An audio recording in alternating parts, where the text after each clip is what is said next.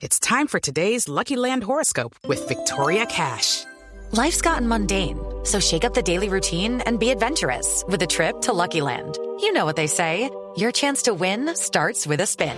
So go to LuckyLandSlots.com to play over 100 social casino-style games for free for your chance to redeem some serious prizes. Get lucky today at LuckyLandSlots.com. Available to players in the U.S., excluding Washington and Michigan. No purchase necessary. VGW Group. Void or prohibited by law. 18 plus. Terms and conditions apply. 8 de la mañana, 3 minutos. Esta es la actualización de las noticias hasta ahora en Blue Radio. A esta hora, las autoridades en el departamento del Cauca entregan un balance del ataque de la guerrilla de las FARC en las últimas horas en el municipio de Suárez.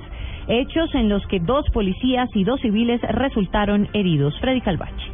Hola, buenos días. Pues la calma retorna a la población de Suárez luego del atentado con explosivos a la estación de la policía de esta localidad. Nos encontramos con el alcalde de la localidad, eh, Rubén Darío Devia Morán. Rubén Darío Devia, el balance de ese ataque. Bueno, el balance afortunadamente no fue, eh, no fue, no hubo tantas afectaciones, ya que eh, pues fueron dos explosivos que se lanzaron en contra de la estación de policía, afectando a algunos transeúntes que pasaban por, eh, por la estación y dos agentes de la policía que resultaron con heridas eh, leves, pero con una fuerte afectación en sus en sus oídos, en la parte auditiva, ya que pues eh, los cilindros y los artefactos que se lanzaron pues eh, ocasionan mu uh, mucha afectación en, los oídos de la gente.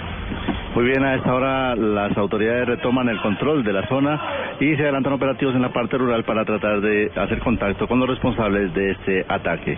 En Suárez, Cauca, Freddy Calvache, Blue Radio. Freddy, gracias. Las autoridades en Santander de Quilichao evalúan las medidas a tomar a esta hora luego de que delincuentes asesinaran a un vigilante e intentaran con cargas explosivas extraer los cajeros de varios bancos del parque principal. Carolina Tascón. A esta hora ya el parque principal de Santander de Quilichao se encuentra despejado. Sin embargo, se vivieron momentos tensos desde las 3 de la mañana cuando seis hombres intentaron hurtar los cajeros de Bancolombia y Banco de Bogotá. Según el reporte que entrega el secretario de gobierno de este municipio, Alberto Espina, los delincuentes asesinaron al vigilante del banco y ante la llegada de la policía se presentaron enfrentamientos. Policía recibe una llamada acerca de unas riñas que, que hay cerca al parque. Se manda el cuadrante y aproximadamente a mitad de cuadra, 300 metros, al llegar al lugar son recibidos con ráfagas de fusil. Posteriormente llaman refuerzos. Los delincuentes huyen en una camioneta. Dejan instaladas unas cargas explosivas en el cajero de Bancolombia. Eh, las cargas explosivas son desactivadas, una de manera controlada. Tocó desactivarla ahí en la, en la carretera, en la vía. Y las otras tres eh, fueron desactivadas dentro del cajero de El comandante de la policía en Cauca, coronel Ramiro Pérez, también informó que antes de estos hechos se registraron varias llamadas falsas al 123 para distraer a las unidades de reacción. En el municipio se realizará ahora un consejo de seguridad. Desde Cali, Carolina Tascón, Blue Radio. Carolina, gracias por presunta participación en política. Abrieron una investigación en contra del gobernador de Santander, Richard Aguilar.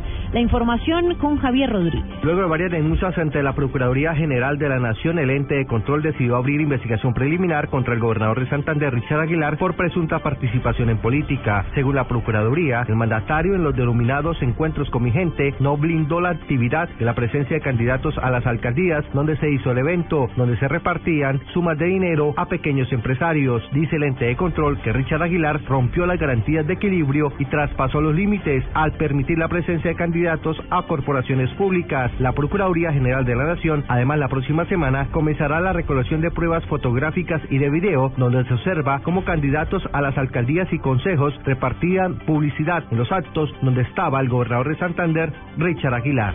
En Bucaramanga, Javier Rodríguez, Blue Radio.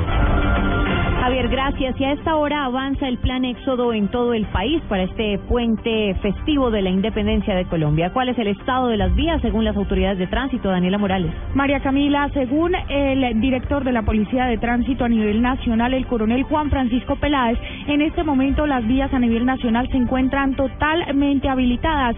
Sin embargo, ha dicho que en este momento la concentración de las autoridades están en el sector de Boyacá y también en algunas vías principales como Girardot Bogotá en caso de que se llegue a presentar alguna eventualidad. En momento no tenemos mayor complicación en las vías principales que dan eh, eh, movilidad a nivel país de una, de una manera muy especial. Eh, las vías se encuentran totalmente habilitadas. Tenemos un flujo vehicular que poco a poco se va incrementando, especialmente en la capital de la República, pero priorizando y focalizando las vías de eh, las vías de Cundinamarca, que lógicamente todas van a, terminar en los principales destinos turísticos de, de esos países especialmente para este puente de independencia que hemos comenzado desde el mediodía de ayer. En este momento, dice el coronel Juan Francisco Peláez, serán 7.000 efectivos entre policía y ejército que garantizarán la seguridad de los viajeros. Daniela Morales, Blue. Daniela, gracias. Y en noticias internacionales, casi 100 personas muertas dejó un ataque contra un mercado iraquí perpetrado por el Estado Islámico. Sofía Bonet. 97 personas fallecieron y 130 resultaron heridas en el ataque a un mercado popular de la zona de Jan Ben Said, al noroeste de la capital de Bagdad, reivindicado por el grupo terrorista del Estado Islámico. También hay 20 desaparecidos cuyos cuerpos se cree que se desintegraron por la explosión de un camión bomba junto a ese mercado que se encontraba abarrotado en el momento del estallido. Además de las víctimas, 50 locales comerciales quedaron destruidos y 70 vehículos calcinados por la potente explosión que provocó un gran cráter en el suelo. Al parecer, el atentado fue llevado a cabo por un terrorista suicida iraquí, el cual detonó un vehículo cargado con tres toneladas de explosivos. El grupo aseguró que la operación acabó con la vida de 180 milicianos chiíes que estaban congregados cerca de la mezquita de Al-Rasul al-Adaman y causó también una gran destrucción de la zona.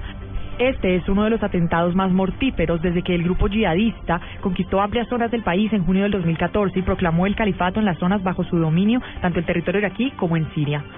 Sofía Bonet, Blue Radio. Sofía, gracias. Y en deportes, el Claro Open Colombia regresa a Bogotá y Alejandro Falla, uno de los candidatos a quedarse con el título, le contó a Blue Radio las ilusiones que tiene para conseguir su primer título ATP en su carrera. información con Pablo Ríos. Solo faltan dos días para que comience la tercera edición del Claro Open Colombia ATP 250, que es el torneo de tenis más importante que se realiza en el país. Alejandro Falla, tenista nacional que alcanzó la final hace dos años, habló sobre cómo llega para el certamen. Bueno, llegó en un buen momento. La verdad es que tuve una gira por Europa donde gané muchos partidos, me tocó jugar varias clasificaciones que me sirvieron para retomar la confianza que necesitaba. Eh, Bogotá siempre es una gran, oportunidad para mí de, buscar el primer título mío eh, de un ATP 250 eh, va a tener varios días de preparación para llegar a la mejor forma y, bueno, ojalá que consiga eh, avanzar mucho la semana que viene. El campeonato será desde el 20 hasta el 26 de julio en el Centro de Alto Rendimiento de Coldeportes en Bogotá y tendrá grandes figuras como Bernard Tomic, Ivo Karlovic y Marcos Bagdatis. Pablo Ríos González, Blue Radio. Noticias contra reloj en Blue Radio.